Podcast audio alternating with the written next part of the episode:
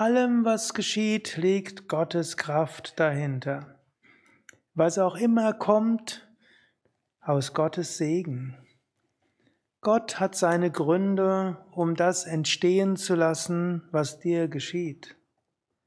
Murre nicht, hadere nicht, identifiziere dich mit nichts. Habe Freude daran, die Aufgaben anzunehmen, die dir Gott gibt. Dein Ziel ist Gottverwirklichung. Alles andere bringt dich nicht weiter. Komm hoch, gürte deine Lenden und stürze dich auf den spirituellen Weg. Nimm die Aufgaben an, geh voran, verzweifle nicht. Verwirkliche Gott noch in diesem Leben.